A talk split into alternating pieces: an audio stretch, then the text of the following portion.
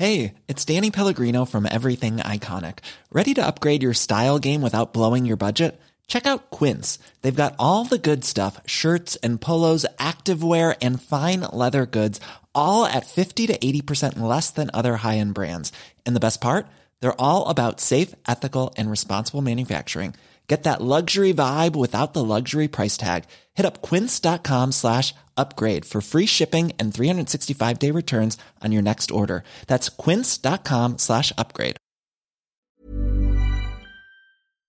¿Qué es la arteterapia? La arteterapia es este encuentro, como la palabra lo dice, del arte con lo terapéutico, es decir, es una terapia alternativa que nos permite la expresión de emociones a través de qué? Diferentes tipos de arte.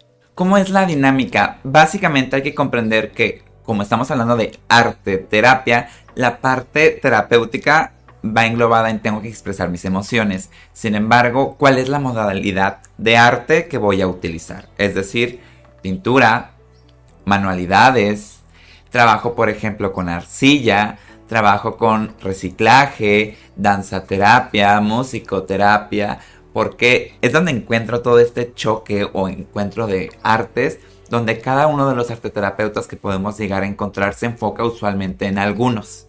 Entonces desde ahí ¿Qué tipo de técnicas podríamos utilizar? Bueno, tendrá que ver específicamente con el arte.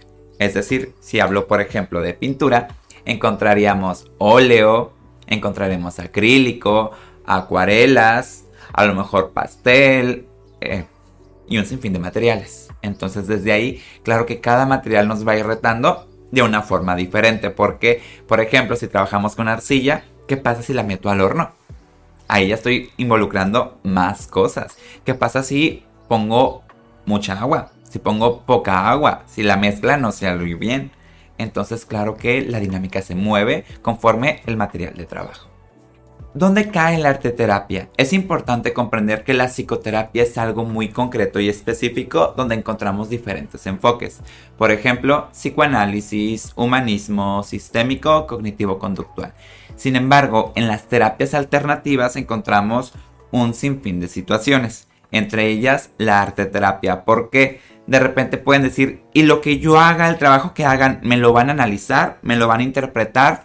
No, no al menos desde la arteterapia, porque el fin de la arteterapia no es buscar un fin estético y tampoco directamente que se interprete, sino va a un expresar mis emociones. Si eso lo quiero llevar a psicoterapia para que lo analice, por ejemplo, mi psicoanalista, claro que es totalmente válido. Sin embargo, hay que comprender que acá el fin primordial es la expresión.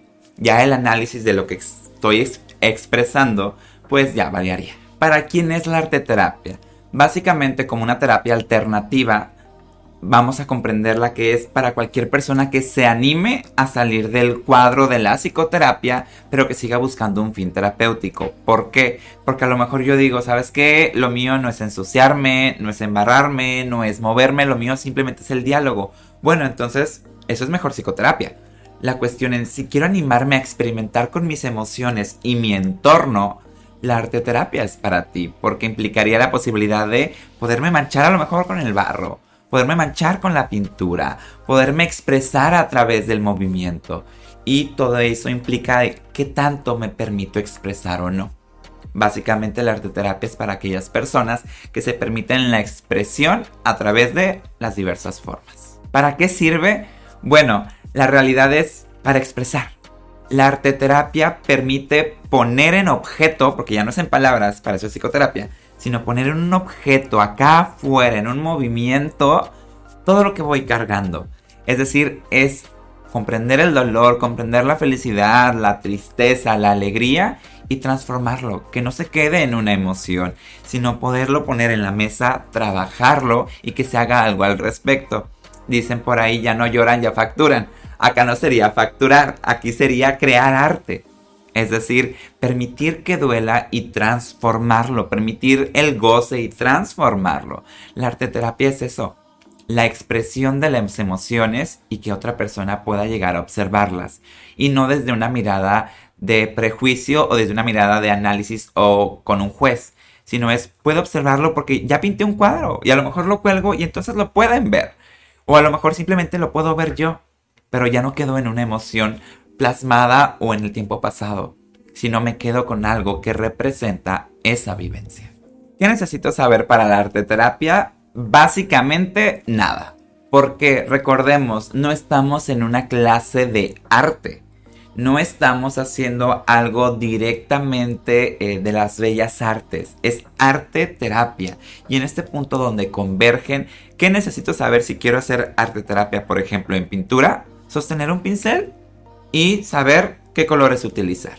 Y eso es más innato que si teoría de color, que si haber aprendido técnicas, eso no se necesita porque, recordemos, en la arte terapia no buscamos un fin estético, buscamos la expresión a través del arte. Entonces, si puedo sostener un pincel, si puedo tomar la pintura y plasmarlo, eso ya es arte terapéutico. Recordemos, la estética aquí no importa, lo que importa es la expresión emocional.